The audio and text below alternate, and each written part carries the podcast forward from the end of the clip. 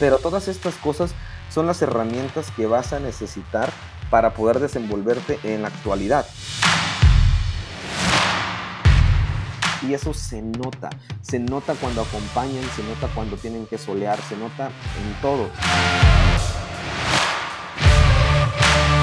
Si te gusta tanto la música como dices, bueno, ¿y por qué no la estudias? Bienvenidos a nuestro episodio número 9 de Groove Experience. La verdad, yo me la he pasado súper, espero que ustedes también. Compartir con tanto músico, con tanta genialidad. Cada uno tiene una forma diferente de pensar y eso es lo increíble de la música. Podemos tomar cada uno de los fragmentos que nos puede interesar y poderlo aplicar en la vida propia. Y pues les agradecemos mucho. Quiero agradecer especialmente a Groove Connection por hacer esto posible. Por favor, síganlos en sus redes. Centro de Formación Musical Contemporánea Groove Connection en sus redes está como arroba groove.connection. Por favor, también sigan las redes de este podcast, eh, arroba groove experience guion bajo. Mi red que es arroba altadrums. Por favor, ahí pueden seguirnos, pueden conocer más de lo que se está haciendo y estén listos para las sorpresas que se vienen, que son muy, pero muy buenas.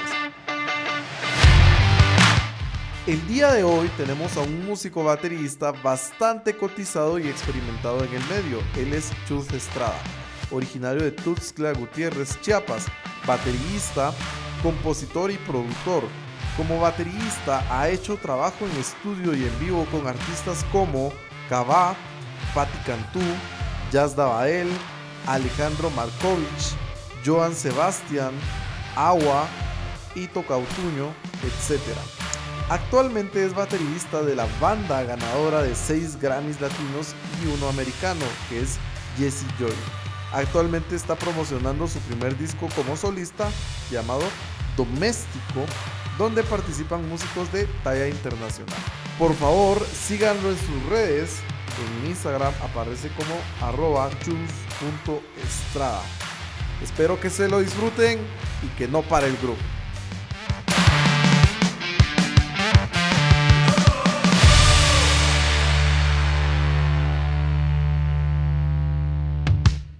Bienvenidos amigos a un nuevo episodio de Groove Experience. En esta oportunidad tenemos a Chus Estrada.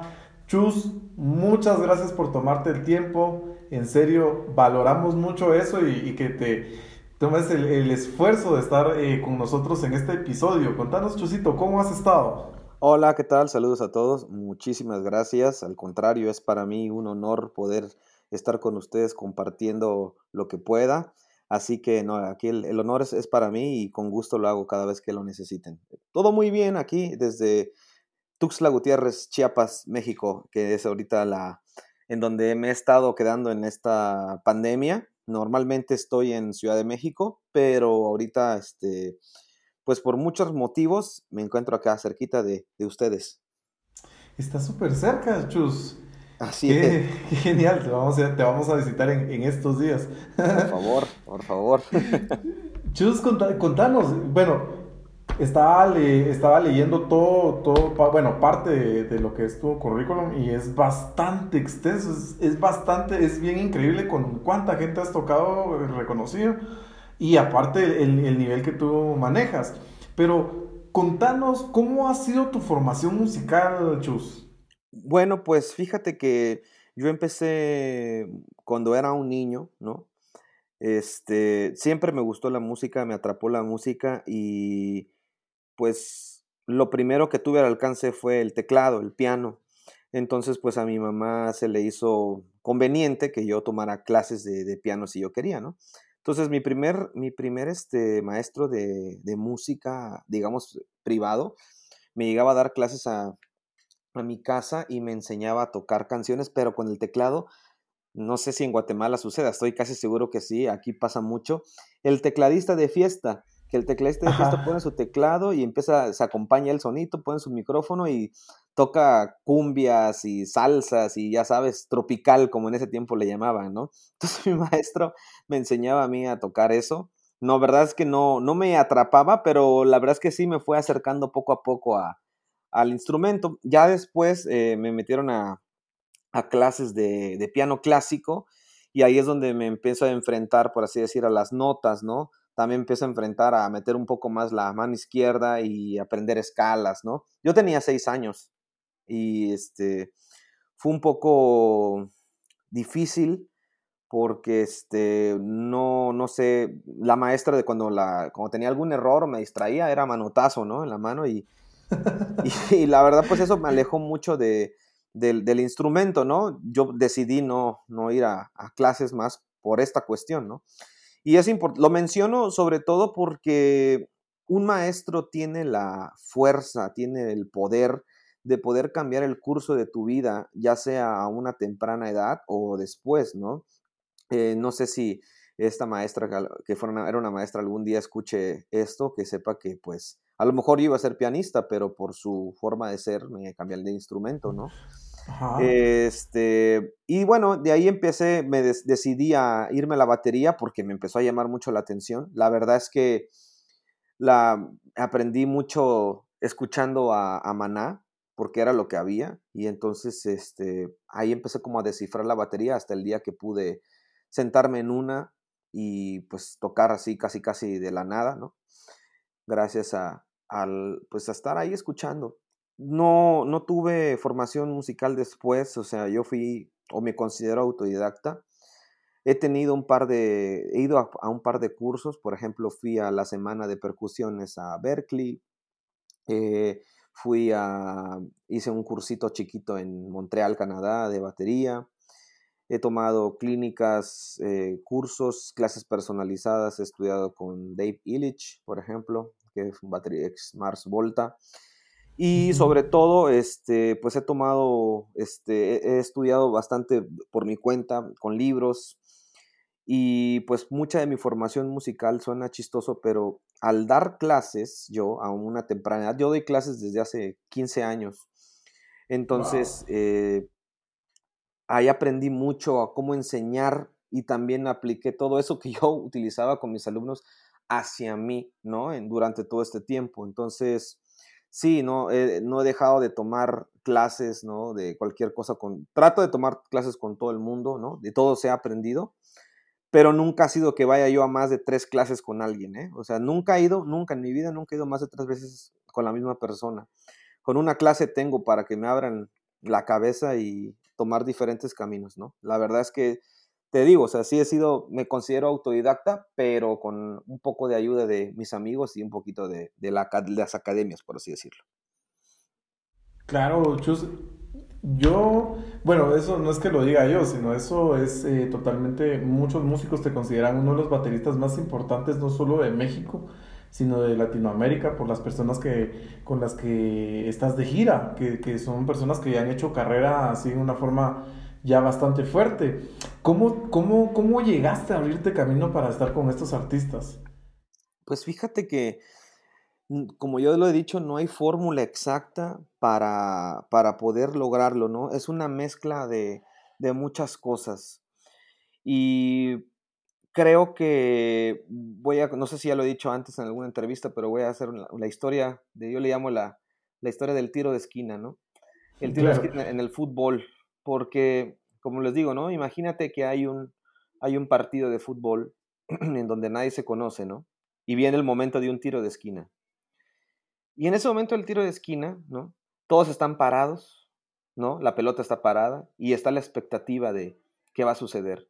Hay un montón de jugadores que quieren meter gol y hay un montón de jugadores que no quieren que metan gol, ¿no? Claro, claro. Entonces, la persona que tiene la pelota es la, se la va a mandar a quién, ¿no? ¿A quién le va a mandar la pelota? No conoce a nadie, no sabe quién es bueno, quién es malo.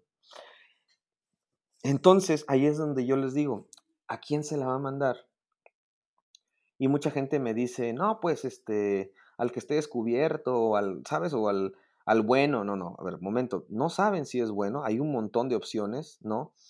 Y si se descubre, ¿cómo vas a ver la persona que va a tirar si está descubierto. Levantas la mano, te haces ver, llamas la atención y dices, hey, aquí estoy. ¿No?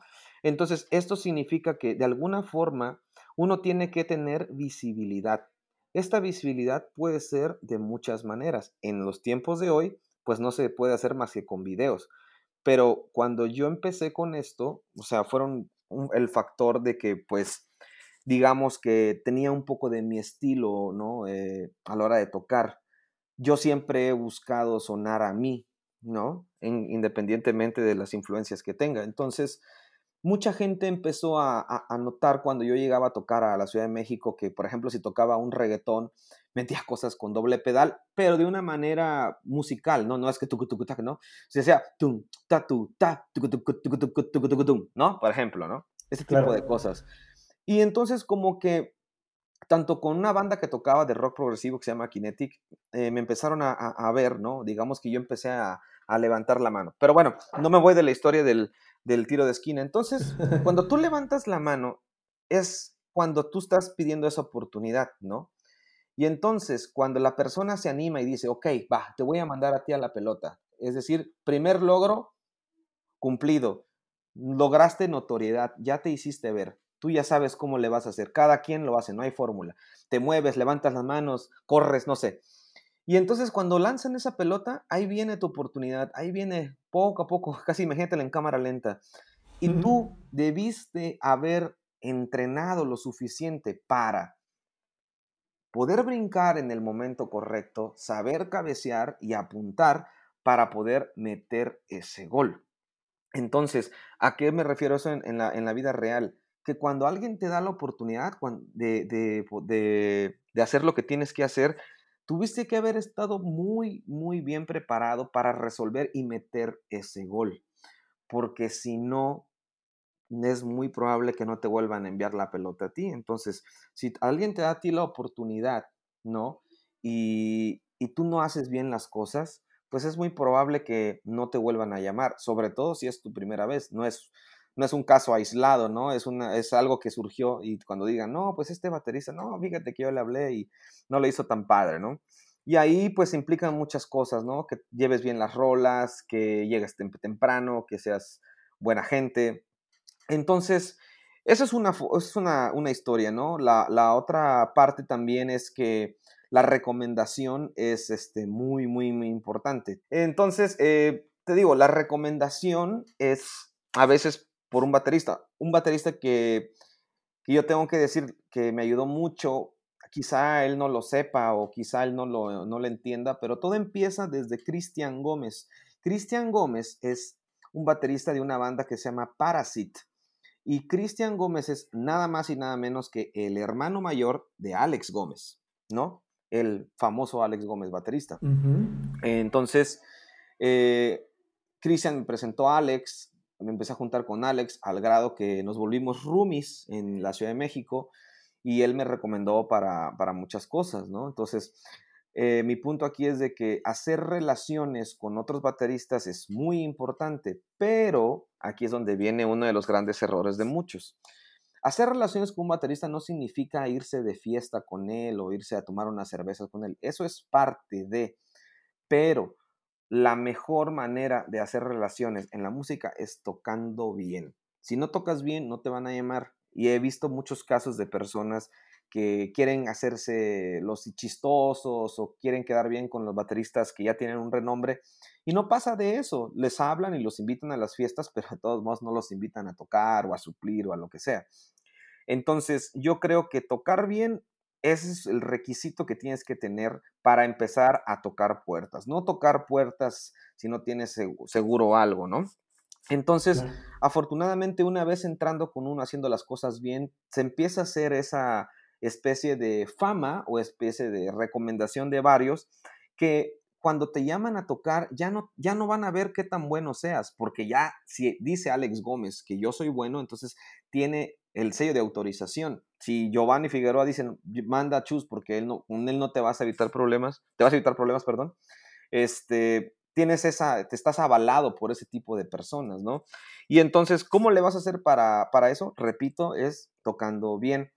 Eh, ya después del tiempo te buscan a ti directamente, ¿no? Eso es una sensación muy bonita cuando ya no te recomendaron, ¿no? O sea, ya nadie agarró y, te, recomendó, sino que ya te empezaron a buscar a ti porque pues ya saben que eres bueno, ya les gustó tu, tu trabajo, ¿no? Eso es, Eso es muy importante. Em, entonces, ¿cómo llegaste a abrirte camino con artistas reconocidos? Es muy sencillo. Primero que nada, toca muy bien, sé una buena persona y levanta la mano, siempre, ¿no?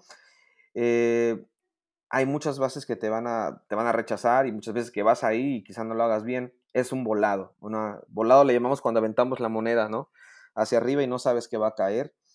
Así que, pues, y otra cosa que es muy importante es la constancia.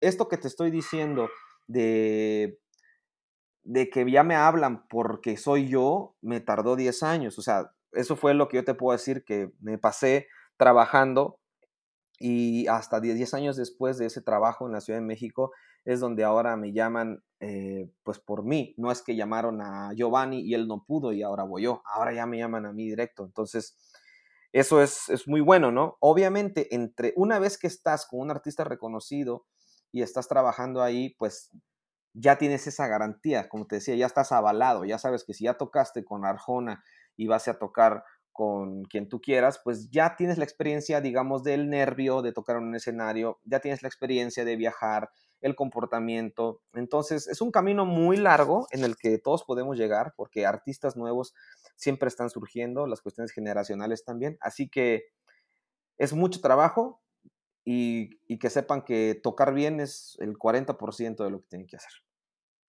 ¡Wow!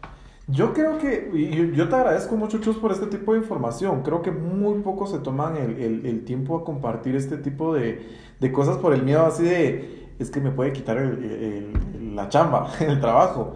Pues esa es la mentalidad que he escuchado de algunos bateristas y yo te agradezco mucho por, por, por esta información, Chus. La, en tu punto de vista, Chus, ¿qué hace a un músico completo? De tu pues, punto de vista? Pues mira, acabas de, acabas de decir una palabra clave, músico, ¿no? Entonces, eh, la música no es solo batería, ¿no? Para empezar, sobre todo que estamos aquí en la parte de, los, con los bateristas. Un, para mí un músico completo hoy en día tiene que tener conocimientos, aunque sean mínimos, mínimos, de otro instrumento. Aunque sea que pueda saberse los acordes en el piano, en la guitarra, que pueda tocar una canción en el bajo que sepa un poquito de teoría musical, que sepa un poco de cómo grabar, que pueda entender qué es un ecualizador, que pueda editar videos, que pueda filmar videos. Y eso que no tiene nada que ver con música. ¿eh? Pero todas estas cosas son las herramientas que vas a necesitar para poder desenvolverte en, los, en la actualidad, ¿no? O sea, tú eres músico y si quieres grabar cómo te va en la gira, necesitas tener una cámara que, que esté bien, que no se esté moviendo, que se grabe bien, que cuando tú la agarres puedas editar, necesitas una computadora, ¿no? Entonces también ser músico completo implica tener no nada más los conocimientos, sino también la infraestructura, ¿no? Una buena computadora, una interfaz decente, un par de micrófonos y bueno, como baterista, imagínate la cantidad de micrófonos que necesitamos. Yo, por ejemplo, tengo una interfaz para grabar mi batería y además tengo una interfaz móvil que es decir, de uno o dos canales que yo me llevo cuando estoy de gira para ya sea grabar alguna cosa que yo quiera, ya sea el concierto en estéreo, ya sea una voz que yo quiera grabar, un coro, lo que sea, o una guitarra, ¿no? Entonces, es muy importante tener eh, un amplio conocimiento de no nada más batería, sino de música y de todo. Yo sé que esto es muy difícil porque implica mucho tiempo, ¿no? Es como escalar el Everest pero por eso vuelvo a repetir, es un trabajo que se hace de años. Por eso cuando se toma la decisión de ser músico, es saber a lo que te vas a enfrentar. A mí me hubiera encantado saber lo que me esperaba como músico y te voy a ser sincero, quizá, solo quizá, si yo hubiera sabido todo lo difícil que iba a ser y todo lo trabajoso que iba a ser, quizá yo hubiera decidido no ser músico, no lo sé, porque me considero una persona muy floja. Pero como ya estuve en el camino y ya no tuve de otra, ya no me puedo echar para atrás, pues lo tuve que hacer, lo hago con mucho gusto, me encanta, la verdad. No sabía que me iba a encantar hasta el momento que lo hice. Entonces, eso también es un factor muy importante, de que a veces uno no sabe si te va a gustar o no, y la única forma es entrándole, ¿no? Entonces, la verdad así me ha pasado, o sea, yo creo que un músico completo, te digo, ya para resumir la pregunta, es, es el un montón de, diferentes capacidades en diferentes temas, ¿no?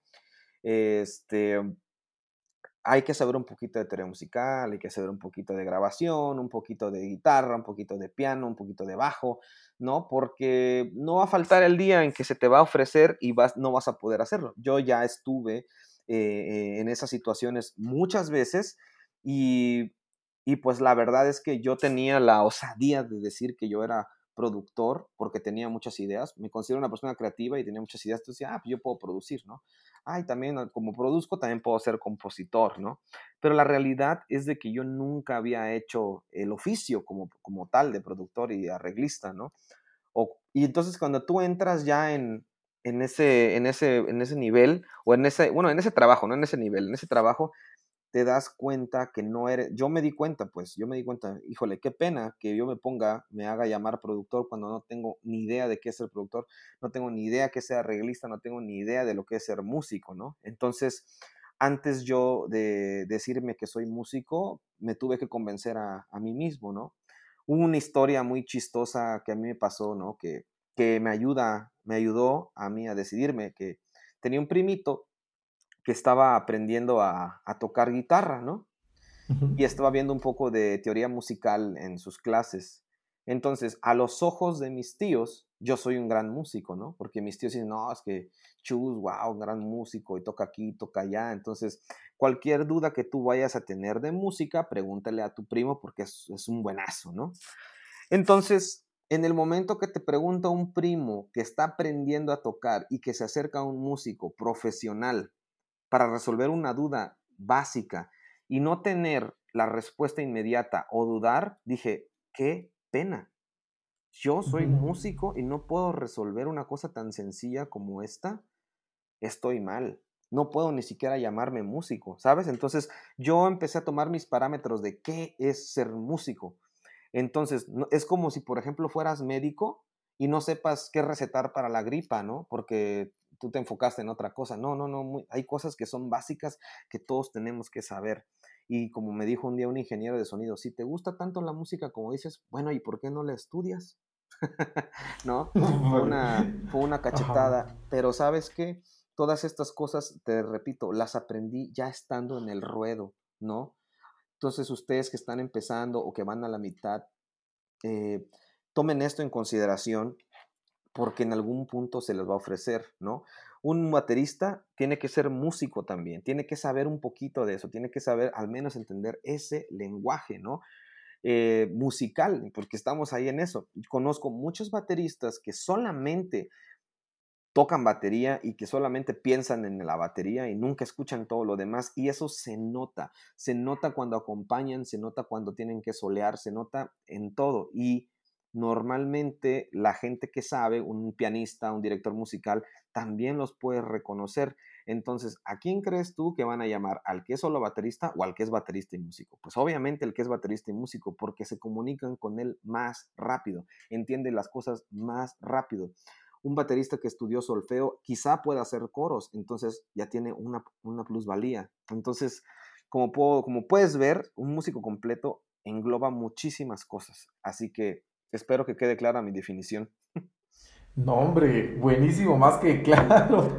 Yo creo que todos nos hayamos enfocado únicamente en la parte de tal vez de estudiar como algún otro instrumento, pero ya de, todo lo que nos hablas de, del conocimiento de audio, de video y, e ir más allá, te abre muchas puertas y no, súper, súper, súper bien, te agradezco mucho. Yo no soy un eh, experto en ningún área, pero sé un poquito que me ayuda al menos a tener esa comunicación con un ingeniero, con un pianista, ¿sabes? Eso es, eso es lo que yo les, les recomiendo, pero bueno. Súper, gracias. Ya nos has, nos has comentado de algunos, eh, eh, algunas recomendaciones, pero me gustaría que si nos pudieras dar otro, otras recomendaciones a tu criterio que puedan servirle mucho a los músicos que tienen como objetivo estar de gira. Pues mira, lo que pasa es que la gira es, eh, hay diferentes niveles de gira, ¿no? Y y me gustaría decir que una gira es cuando te vas, no sé, por lo menos más de una semana, ¿no? Si te vas dos o tres días, no lo consideraría como gira.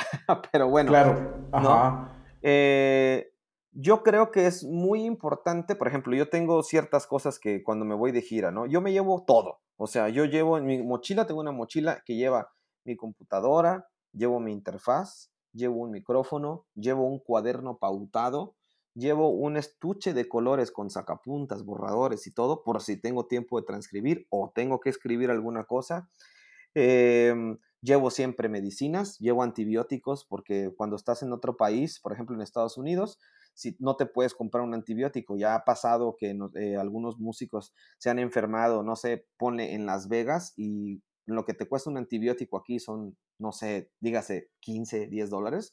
A la hora de pagar un médico terminas pagando 500. Entonces, eso es crucial tener un botiquín para, para poder viajar. Es también importante, este, te digo, llevar todo cepillo de dientes a la mano, una ropa a la mano, porque nunca sabes, ¿no? Para mí mi mochila es mi bolsa, como las mujeres en su bolsa llevan todo, bueno, yo en mi mochila llevo, una mochila pesadísima, por cierto, pero la verdad es que ese tipo de cosas me han solucionado la vida. Este, pues más allá de eso, y, tratar de dormir bien, te digo, ahora, eh, también por eso te decía niveles de gira, porque hay unas giras que te permiten dormir, otras que no te permiten dormir. Entonces, sí, aprovechar el, descanso es, bastante importante. Eso también, pues, es con la edad, ¿no? No es lo mismo hacer una gira a los 21 que a los 41. Ya quieres cosas distintas. Pero te digo, lo verdad es que el objeto. Bueno, no sé si te creo que no sé si era por ahí la pregunta. Ahora. Sí, sí, sí, sí, perfecto. ¿Sí? Eh, eso, es lo que les recomiendo. Estén listos para cualquier cosa. Tengan todo de todo y, y siempre ahí a la mano, ¿no? Super Chus, gracias. Eh, Chus, digamos, ya nos hablaste, digamos, cuando, cuando estás de gira, eh, bueno, dependiendo el, tipo de gira de lo que nos comentaba. Así es. ¿Cómo, ¿Cómo le haces para estar en forma, para ensayar? ¿O simplemente ya no te da chance de ensayar, por lo menos estando de gira? Pues fíjate que he tenido varias. O sea, por ejemplo, una vez que hice una gira de 30 días en Estados Unidos, ¿no? me llevé mi pad y mi atril del pad y ahí lo llevaba yo para todos lados. Eso es una forma que, porque se pasa mucho tiempo este, solo, ¿no? O sin hacer nada a veces, en montaje. Y la verdad es que sí, con el pad me, ha ayudado mucho. Eh, por ejemplo, en una ocasión que estuve en, en Shela, ¿no? Yo necesitaba practicar, pero no tenía dónde. Entonces, eh, en algunas ocasiones, tres, cuatro veces, he pedido el favor a amigos locales. En esa ocasión fue Nelson, quien me ayudó prestándome su, estudio. Tiene unas baterías preciosas, por cierto. Increíble. Muchas gracias, Nelson, por, si escuchas esto. Y la verdad es que me pasé como dos horas este, tocando, estudiando, y pues la verdad es que fíjate que no sé si alguien se siente identificado con lo que voy a decir, pero yo necesito, aunque sea 10, 15 minutos diarios, para poderme sentir con la confianza de tocar. O sea, porque si, si yo una semana no practico y luego tengo un show y la riego, o, sea, y, lo hago mal, inmediatamente le echo la culpa al hecho de, no estudiar, ¿no? Aunque sea un show que ya me sepa. Y además también no sé, ya como es una rutina para mí, si yo no practico, te decía, mínimo esos 10, 15 minutos, me, me, cambia el humor, me pongo de malas, me pongo, o sea, como que algo me hace falta y la verdad es que mi práctica, mi, el estudio de la batería se volvió terapéutico. Entonces, si es algo que tengo que hacer más allá de tener el control de mis manos y todo, yo lo necesito hacer de manera terapéutica. Entonces, si no es mi pad, a veces, te digo, voy a lugares y hay veces cuando definitivamente no se puede, pues no se puede, ¿no? No pasa nada pero siempre trato de optimizar el tiempo. Si no voy a poder practicar, ah, bueno, entonces hoy no practico, pero le dedico mi energía o mi tiempo a una secuencia que tengo que terminar, o a una producción que tengo que terminar, o una composición, ¿no? Sí, o, a ver videos de YouTube, pero siempre tratar de optimizar el tiempo. De, hay veces que definitivamente, pues es imposible practicar. Por ejemplo, si un día tienes que volar a Chile, ¿no? Entonces te citan en el aeropuerto, no sé, 5 de la mañana, vas a volar a las 8 de la mañana, llegas a Chile a las 10 de la noche, pues obviamente no hay manera de, practicar. Pero lo que hago, ¿se acuerdan que te dije que en mi mochila llevo el estuchito de lápices? Pues ahí me voy transcribiendo en el avión, ¿no? Claro. Entonces, es, ahora, todo esto lo hago de manera así, no, yo no era así antes, la verdad. Me volví así porque cuando estaba muy chavo, me gustó mucho andar de aquí para allá y no sabía yo la dedicación que le tenías que poner a la música. Digamos que lo entendí un poco tarde y un poco desesperado por ponerme al día. Y ahí voy poco a poco, voy un poco tarde, pero en eso estoy, en ese camino de ponerme al día y al intentar alcanzar a algunos de mis compañeros, ¿no? Que, que pues tienen un nivel más alto, ya sea en ejecución, en producción, en conocimiento de cualquier cosa. Y pues ahí, ahí en esas vamos, en esas vamos, mi querido Dave. Super chus. Eh, digamos, nos quisieras comentar como alguna anécdota que, que puedas contarnos de, de, en alguna gira que bien podría servirnos a nosotros y a los que vamos ahí en el proceso de crecimiento. Pues, anécdota como de qué tipo, porque tengo de, todo tipo de anécdotas. Algo que te haya pasado así de, de bueno, mucha, estén preparados con esto o alguna situación así. Te voy a poner, te voy a dar un, un, un, consejo que, que la verdad es este. A veces uno se imagina lo importante que puede hacer, pero bueno, si escuchas esta, este podcast o esta entrevista y te pasa, ya es porque definitivamente no pusiste atención. Ya me pasó una situación muy chistosa que iba a tocar a Perú, ¿no? y pues no me di cuenta que mi pasaporte no estaba vencido. Pero hay veces que para viajar a algunos países te piden que tu, la vigencia del pasaporte sea seis meses después del viaje. Es decir, que si tu viaje es en enero, ¿no? Por ejemplo, entonces vas es en enero tú, y tu pasaporte caduca, no sé. A ver, no, déjame, ¿cómo, cómo, ¿cómo funciona? Sí, sí, sí, sí. Si tu viaje es en enero, ¿no? enero, febrero, marzo, abril, mayo, junio. Para que tú puedas viajar, tiene que tener la vigencia hasta junio. ¿Ok? Claro. O sea que si caduca en mayo y tú vas a viajar en enero, no te van a dejar viajar. ¿Ok? Entonces es algo muy chistoso porque yo iba a Perú, todos estábamos bien contentos, sí, vámonos a Perú, jajaja y me dicen, ¿sabe qué joven? Pues es que su pasaporte no tiene seis meses de vigencia, le faltan diez días y pues ¿qué cree que por esos días usted no puede viajar? Hágale, patalé, PLS, con quien quieran son las reglas, usted no se sube a ese avión. No, en serio. Es en serio. Entonces no me subí al avión, imagínate.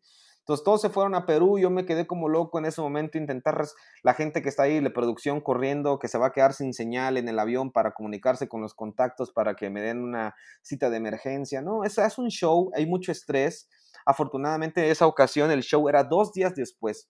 Es muy raro que eso pase porque normalmente es un día antes, ¿no? O inclusive el mismo día. Entonces, esa es una, una, de las cosas, o sea, más bien les cuento mis errores para que no les pasen. Siempre chequen la vigencia de su pasaporte y chequen a dónde van a tocar. Esa es una. Y la segunda es, jamás se duerman sin tener su, su despertador con batería, porque una vez ya me pasó que me quedé dormido, se me apagó, se me apagó la, el teléfono, el teléfono el inalámbrico de mi casa, todo. Digamos que toda la gente que se intentó comunicar conmigo nunca se enteró. Yo me desperté dos horas después de la hora que tenía que tener y estaba tan profundamente dormido que me desperté con una sensación tan extraña que decía, ay, algo tengo que hacer hoy. Algo tengo que... Y en ese momento me acordé que tenía que estar en el aeropuerto. Quiero prender mi computadora sin pila, mi celular sin pila. Y dije, no, ya, perdí el avión. Y así fue. Entonces, esos son dos consejos que les puedo dar de, errores míos. no, muchas gracias. Pues ahorita son graciosos, pero en su momento no creo que le hayan sido tan graciosos. No, no, la verdad no tanto. es que pones en juego, pones en juego tu trabajo, ¿sabes? O sea, ese es el problema, que un error como esos puede hacer que tumben o tiren todos esos años de trabajo que hicimos, ya que te mandaron ese tiro de esquina, que metiste gol, que y te mantuviste y dijiste, ya lo logré, ah, pues llegar, no llegar porque no conectaste a tu celular, híjole. Imagínate, perder un trabajo por ese tipo de cosas, ¿no? Qué horror. Pero bueno. Qué, complicado. Así es. Chus, como músico, siempre, digamos, e, esta situación ha, ha, sido obviamente algo que nos ha puesto a todos en, en, en, en una situación bastante complicada. Pero pues saquémosle lo positivo. Para ti, Chus, ¿qué te ha dejado esta situación del COVID, del estar encerrado, los viajes cancelados, las giras canceladas y todo? Pero, ¿qué te ha dejado de bueno este, eh, esta situación? Pues fíjate que mucho, muchas cosas buenas me dejó este, este COVID. De entrada, bueno, al principio no te voy a mentir, yo este año para mí fue, te cuento cómo, cómo fue. En, yo venía de un año no tan bueno, digamos que 2019 no fue tan bueno, pero en diciembre de 2019 fue para mí, yo creo, el mejor mes de mi vida trabajando, ¿no?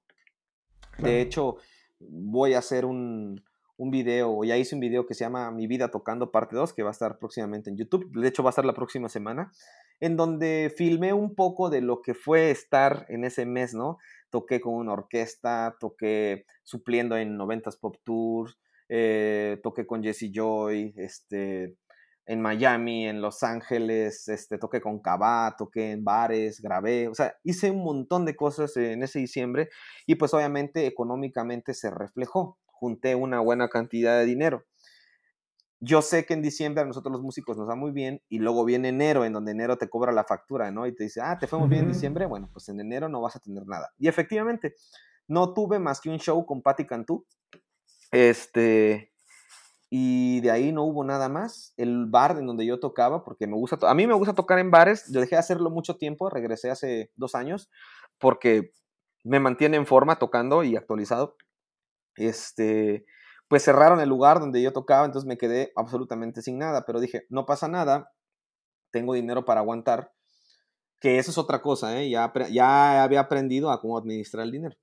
Y bueno, luego viene febrero y en febrero como que tampoco nada, dije, esto se está poniendo muy feo, la verdad, se está poniendo muy extraño, no me está gustando, nada de trabajo, nada de shows, y viene marzo, ¿no? Ya empiezas a llegar así como casi muriéndote de sed y empiezan a aparecer muchos shows. Por fin vi la luz. Me apareció una gira con Beto Cuevas, una gira con Jesse Joy, una gira del Rainbow Tour, que es Jean Cabá, siendo director musical. Y dije, wow, este año 2020 va a estar increíble. Lo de, también el montaje de mi disco. O sea, a estar a full, ¿no?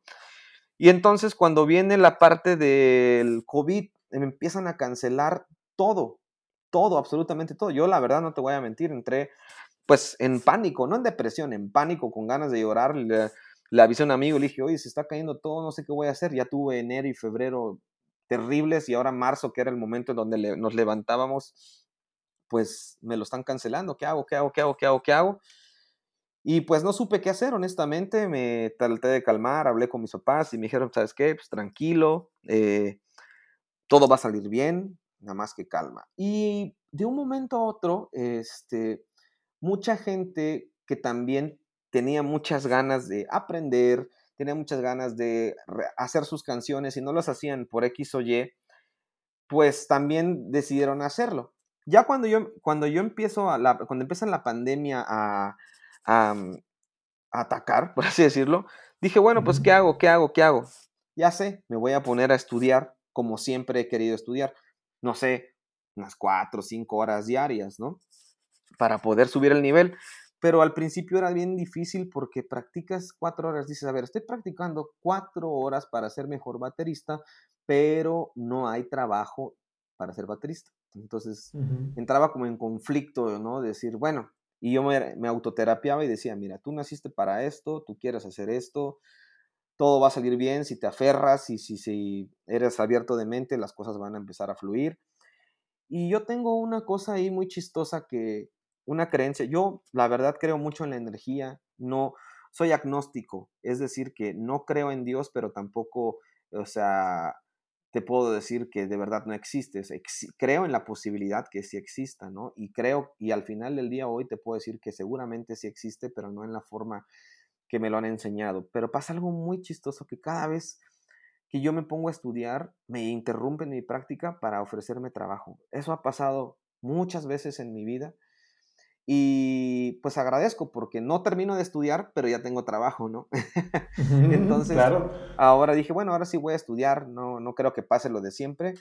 Y, y pues volvió a pasar, mi querido Dave, volvió a pasar de, de, que me volvieron a empezar a llamar, oye, graba esto, oye, graba el otro, ¿no? Con, por cantidades, pues, que no eran las que no, con las normalmente cobramos, pero pues yo lo hacía porque decía, bueno, o sea, lo hago primero porque quiero, esto me gusta, lo quiero hacer y pues además de eso a no tener nada, pues vamos a, armarlo. Y entonces empezaron a caer, a caer canciones y canciones y te puedo decir que hasta el día lunes de la próxima semana, porque tengo que grabar, ya llevo 50 canciones grabadas en esta pandemia, ¿no? Entonces, imagínate, imagínate lo, lo, padre que fue. Este, también me tocó hacer trabajos de producción y de editar cosas y gracias a, a eso me empezaron a caer más producciones. Entonces, mucha gente que no se había animado en esta pandemia se empezó a animar y bueno, afortunadamente cayó el trabajo para acá. Ahora, el trabajo cayó para acá, no por suerte, ¿no? Es una mezcla de suerte, una mezcla de Dios, lo que tú quieras, eh, pero también es una mezcla del trabajo duro que se ha hecho, ¿no? Creo que ah, otra vez a lo que tú decías eh, de hace rato, de cómo me abrí el camino con artistas reconocidos, creo que es una mezcla de que cuando la suerte llega, debes de estar súper, hiper, mega bien preparado, ¿no? Entonces, te digo, es, es constancia, es mucha constancia y no estoy ganando económicamente lo mismo que yo ganaría en todas las giras que iba a estar, pero te puedo decir que sigo viviendo tranquilo, que sigo pagándole al banco, no tengo deudas más que las normales, ¿no? De los meses sin intereses o con intereses, y me siento súper agradecido, pero súper agradecido con el universo, con Dios, con la vida, por, pues por estar ahorita con la salud, la fuerza, el talento y la habilidad para poder hacerle estos trabajos, ¿no? Creo que también el COVID nos está enseñando que, pues, el formato de, ser músico está cambiando, ¿no?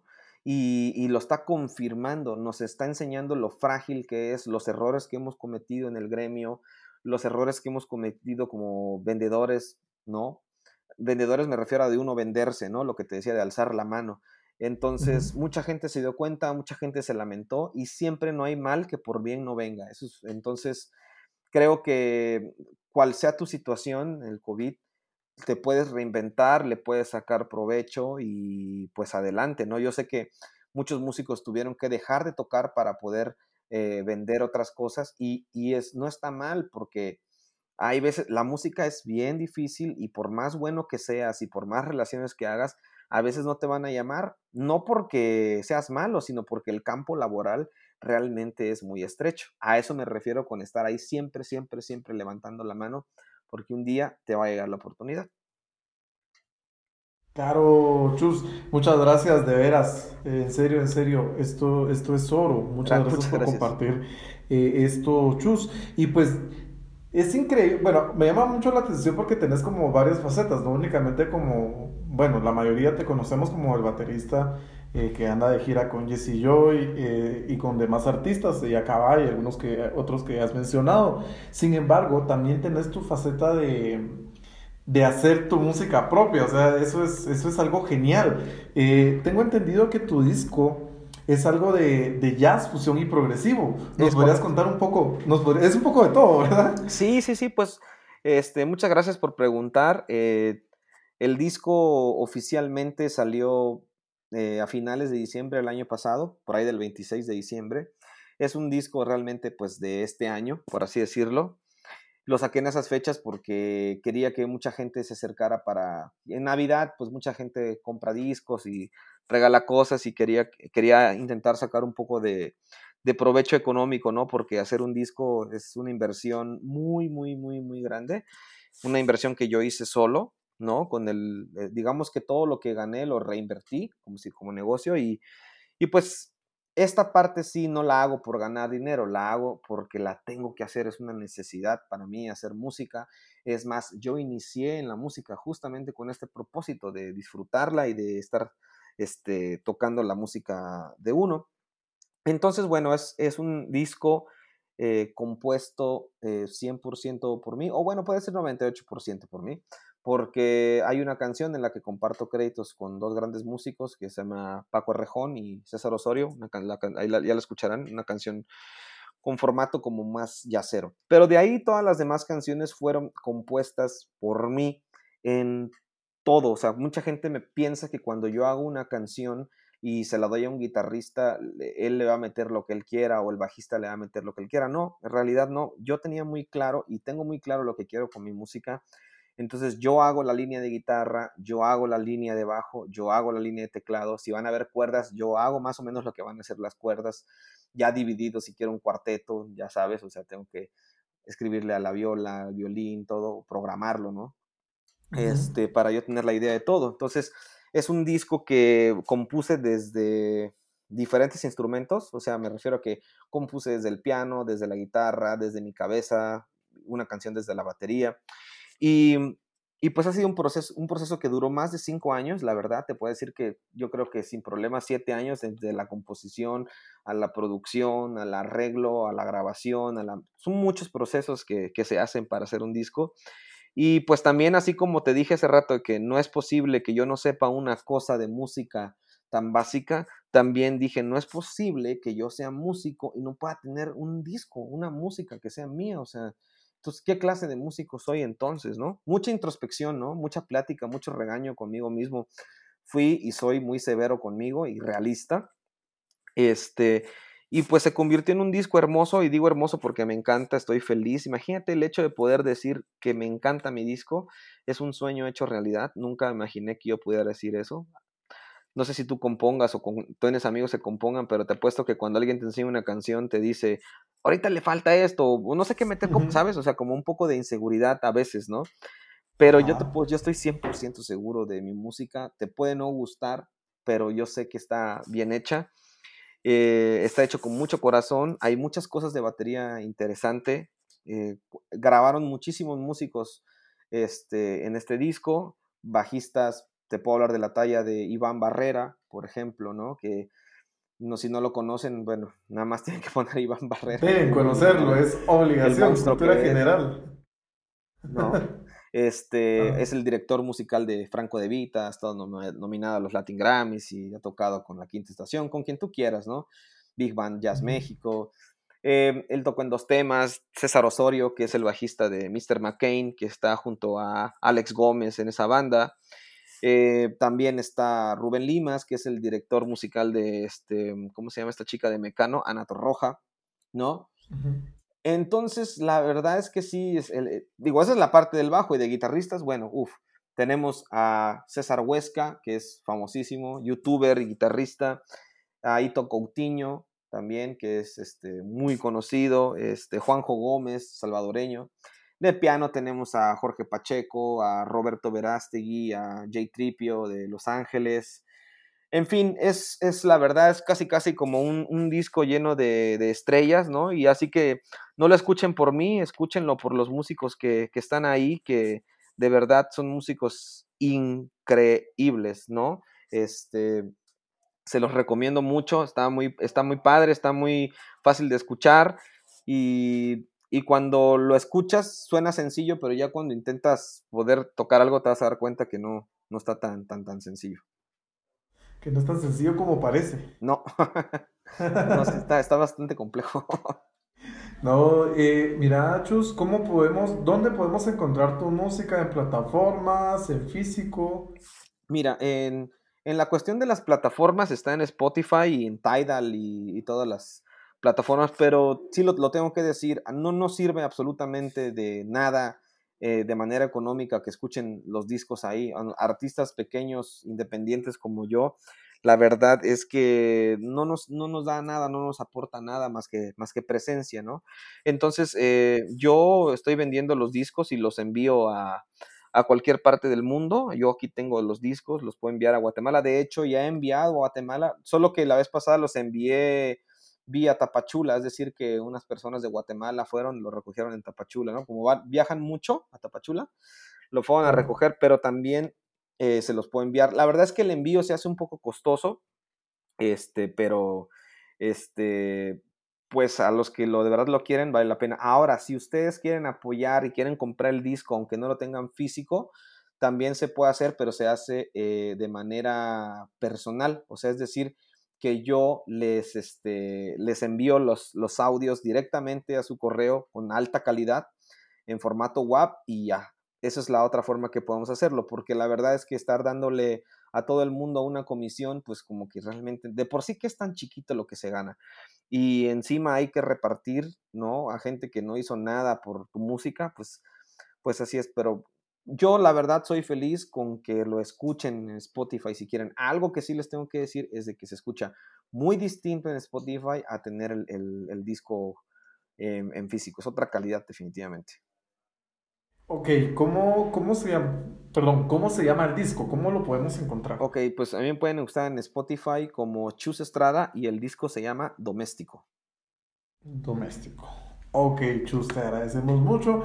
Digamos, y hablando también de todo un poco de, tu faceta, en todas tus facetas, me pareces un educador increíble. Yo soy seguidor de muchos, bueno, soy seguidor tuyo y de los videos que, que has subido y me parecen de de bastante contenido, de bastante información. Hoy en día en YouTube se, se suben como muchas cosas, pero a veces la información no es como tan, tan exacta, eh, tan certera como lo que, lo, que, lo que tú estás dando. Cuéntanos, Chus, ¿cómo, ¿cuál es tu objetivo como educador? Okay. Porque también sé que estás dando clases. te entiendo, sí, sí, sí.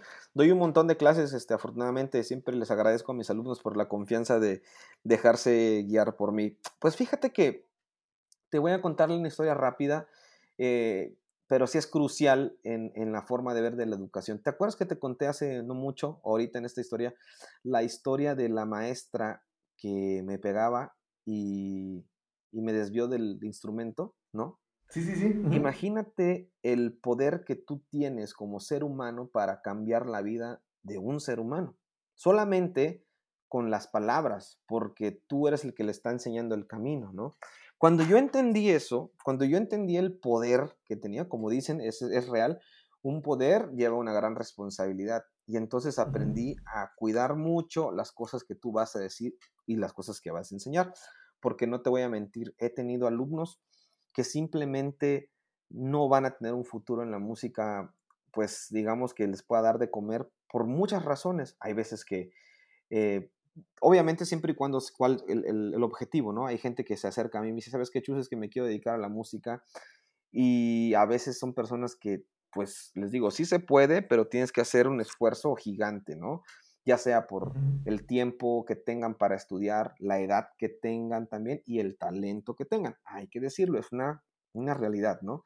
Entonces, cuando yo entendí que lo que yo hiciera y les dijera tenía un impacto positivo o negativo en su vida, de verdad entendí el gran rol que yo estoy teniendo como, como guía. No nada más es una, enseñar por enseñar, o sea, tiene una, una consecuencia en tu vida, ¿sabes? Lo que yo te diga. Entonces, también luego dije, bueno, yo soy músico y qué, qué, puedo yo aportar a mi país? Vivimos en países latinoamericanos y al menos México es un país lleno de corrupción, lleno de, de cosas horribles, de no hay apoyo de nada. La verdad está hecho pedazos mi país y creo que muchos países latinoamericanos se encuentran así. Y entonces yo dije, bueno, yo como músico, ¿qué puedo hacer? ¿Qué puedo aportar? ¿No? O sea, un médico, pues bueno, le echa ganas y cura a la gente. Yo, yo, ¿qué puedo hacer como músico para sacar adelante a mi país? Y entonces yo dije, ya sé qué puedo hacer.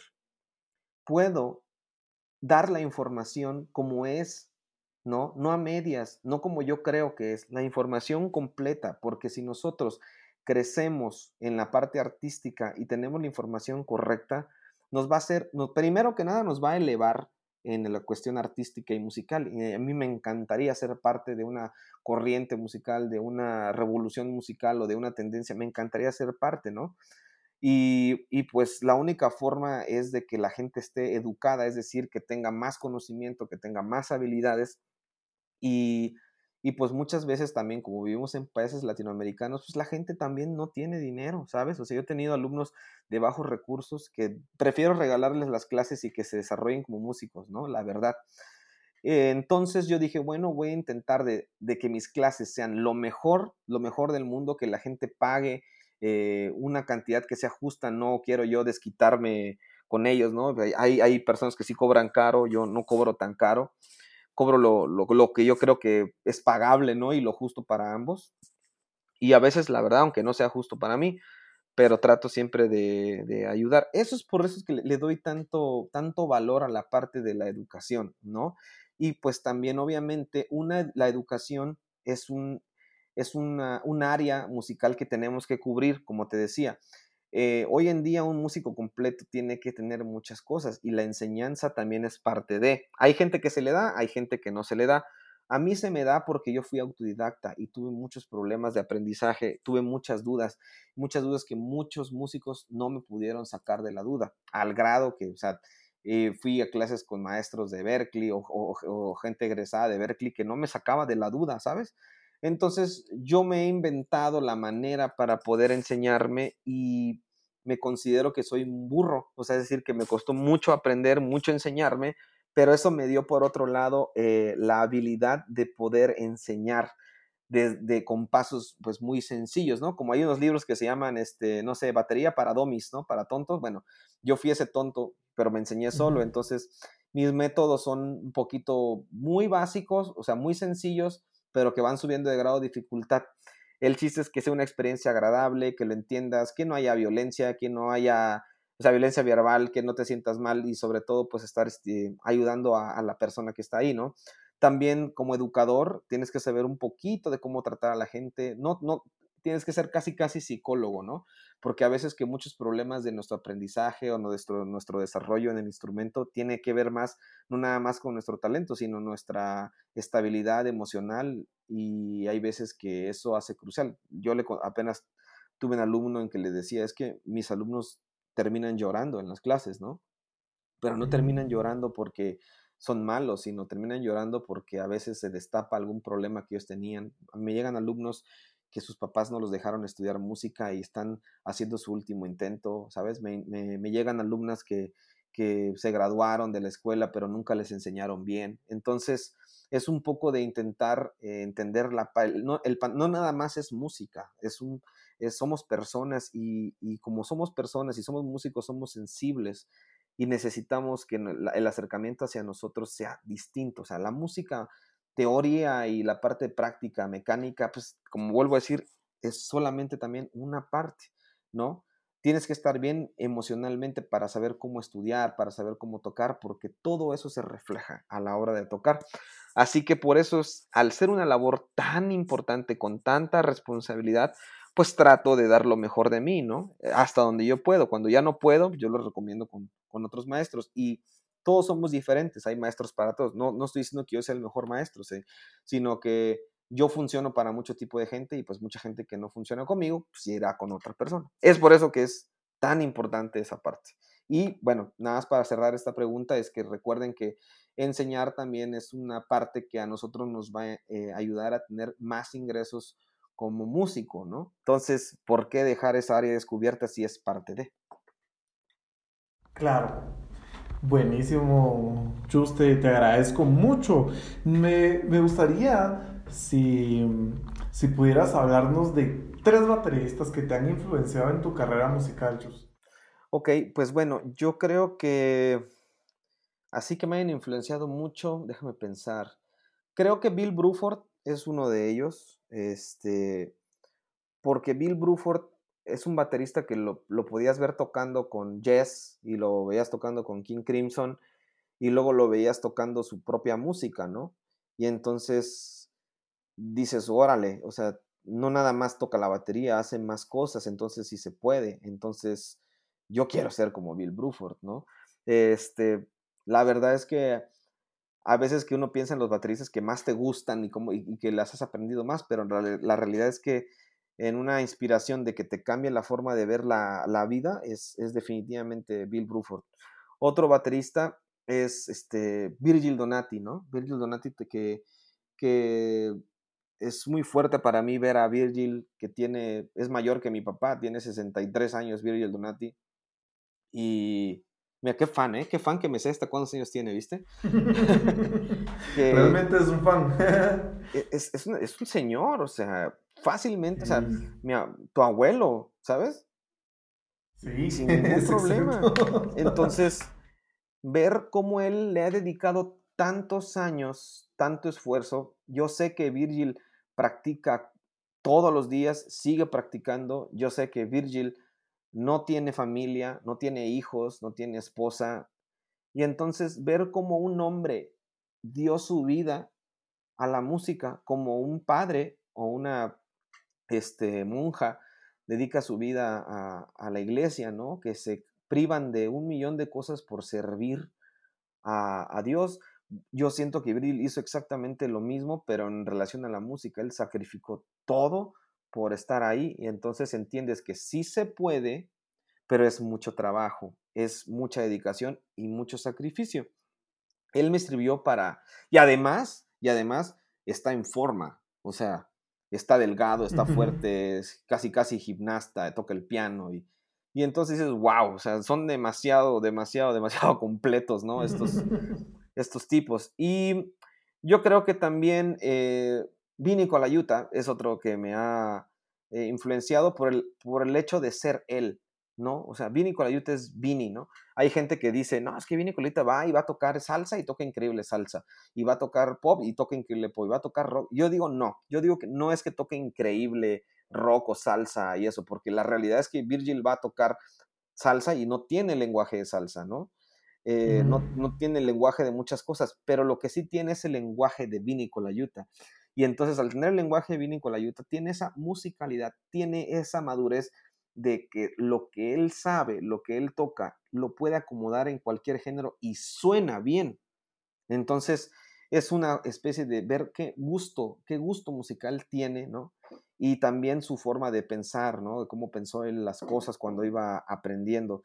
Este, es por eso este tipo de cosas de entrevistas que tú haces son muy importantes porque aquí están muchas de las claves del cómo le hicieron los bateristas para estar en donde están donde no nada más es tocar, ¿no? A veces es una filosofía de vida, una forma de ver las cosas, ¿no? Em, te voy a dar un ejemplo rápido. Yo, cada cosa que me enseñaban la cuestionaba y decía, bueno, ¿y esto para qué me está sirviendo? Estoy estudiando el libro de, digo, no ahorita, ¿no? En un pasado.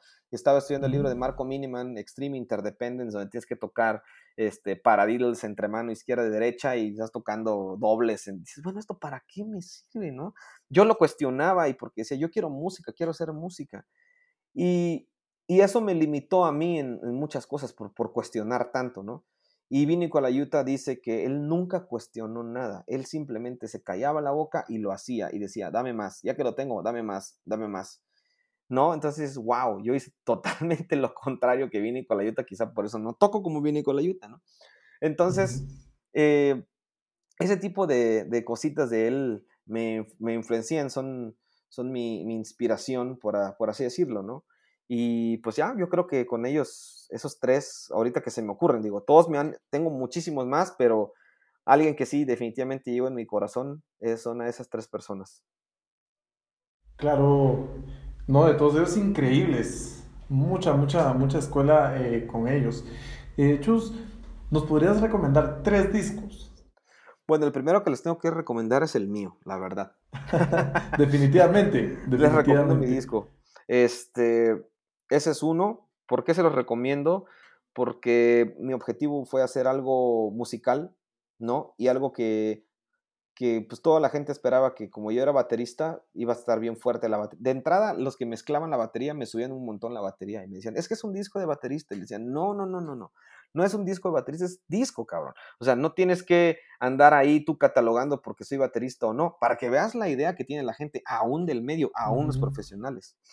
Entonces, eh, es un disco que, se, que era la idea, ¿no? O sea, hacer un disco musical, no importa si yo soy trombonista o baterista, ¿no? Ese es uno. Em, ¿Qué otro disco les puedo recomendar? Ah, déjame pensar, déjame pensar. Es una pregunta difícil, la verdad. Hay tantos discos ahí que es difícil. Sí, pues es que te, los puedo recomendar por diferentes razones, ¿no? O sea, vamos a verlo así. Si lo quieres ver eh, un disco a nivel complejidad, ¿no? Complejidad de hacer muchísimas notas y tocar así. Hay un disco que me cambió la vida que se llama eh, Live from Oz, que es de live en vivo desde Oz, de Australia de una banda que se llama Planetex, en donde está justamente Virgil Donati, tocando, que es un disco que a mí me voló en la cabeza y que dije, no, esto es demasiado, demasiado, demasiado, ¿no? Este, se los recomiendo, a mucha gente no le, no le gusta, pero una vez que le agarras la, la onda, pues la verdad es que, pues sí, y a ver qué otro disco. Vamos a hablar de un disco a nivel composición, o sea, o a nivel sonido. Hay un disco que a mí me encanta, que se llama Joe Satriani, así, tal cual, se llama Joe Satriani y es del guitarrista. ¿El guitarrista? Es un disco con la portada roja, en donde él está, ahí toca Manu Caché. Y ese disco también me cambió la vida, me influenció mucho en muchos aspectos, en sonido, me encanta cómo suena, eh, cómo suena la mezcla, cómo, los, lo que tocó este Manu Caché, sabes, las composiciones, uff, es un disco que que para mí es atemporal, todavía lo puedo seguir escuchando y de repente lo pongo y, me trae tantos recuerdos bonitos de mi infancia, de mi adolescencia, porque lo escuché en diferentes etapas de mi vida. Ahora lo escucho poco, pero también lo, lo dejé de escuchar para que esos recuerdos se queden siempre ahí en vez de agregarle más recuerdos a, a la música, ¿no? Y olviden los otros. Esos tres discos les recomiendo muchísimo, ¿no? Desde, y fíjate, digo, Josh Dren es un guitarrista y, y pues eh, Planet X es una banda y el mío, bueno, soy un solista. Esos, esos discos yo les recomendaría. Ya si piensan en otros discos, pues bueno, también cualquier disco de los Beatles. Buenísimo, Chus. Te agradecemos mucho por, por el tiempo. Yo sé que sos una persona súper ocupada, de veras. Estamos muy agradecidos contigo, Chus, por, por, el tiempo que te tomaste. No sé si tienes algunas palabras ahí para, para despedirte de, los que nos escuchan. Pues este, nada más me, me, encantaría agradecerles a toda la comunidad de bateristas de Guatemala. Mm, yo siempre se los digo cuando voy que somos Chiapas, por lo menos, pues antes era parte de Guatemala, así que creo que la relación entre Chiapas y Guatemala es muy especial, compartimos muchas cosas. A nosotros también, ustedes también les gusta comer pollo brujo, ¿no? Entonces, este, la verdad es que sí, ¿no? Me, siento muy eh, contento, me siento halagado de que ustedes se hayan acercado a reconocer un poco de lo mucho o poco que he hecho, ¿no? Para mí vale muchísimo, me han tratado muy bien allá, le tengo un cariño muy, muy especial a la comunidad de bateristas de Guatemala. Y este, así que, pues no, simplemente agradecerles a todos y, y, y decirles que me encanta su comunidad, al menos lo que se percibe desde el punto en donde yo lo veo, es que se ve que son unidos, que se dan muy bien, que son una comunidad fuerte y que están creciendo mucho, así que le mando saludos a toda la, a la comunidad, a todos, a, a, todos, a todos, a todos. No, no, no voy a decir nombres porque no quiero que se me olvide ninguno. Pero sí, de verdad, muchas gracias a todos. Ok, muchas gracias por escucharnos y nos escuchamos en un próximo episodio. Bye.